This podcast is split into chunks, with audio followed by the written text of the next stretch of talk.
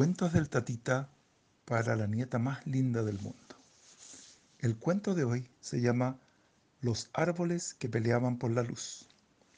En un bosque había dos árboles llamados Salix y Populus. Estos dos árboles habían nacido al mismo tiempo y crecían uno al lado del otro. Dado que la luz es tan importante para que los árboles crezcan, ellos se peleaban todo el tiempo por la luz Salix reclamaba que Populus tenía muchas hojas y que no le dejaba nada de luz.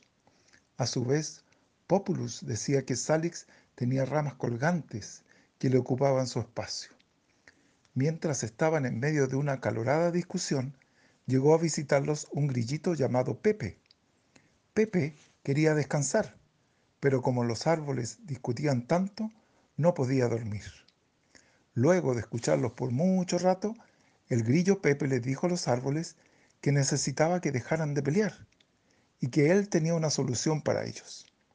Salix y Populus le dijeron a Pepe que querían escuchar su propuesta. El, el grillo les dijo que sabía que a Populus le gustaba el frío y que Salix prefería el calor. Por eso, Populus brotaría apenas terminara el invierno y crecería toda la primavera. Cuando a fines de la primavera empezara el calor, Populus botaría sus hojas e iba a dejar que pasara la luz para que Salix creciera. Salix y Populus hicieron caso a Pepe y nunca más pelearon.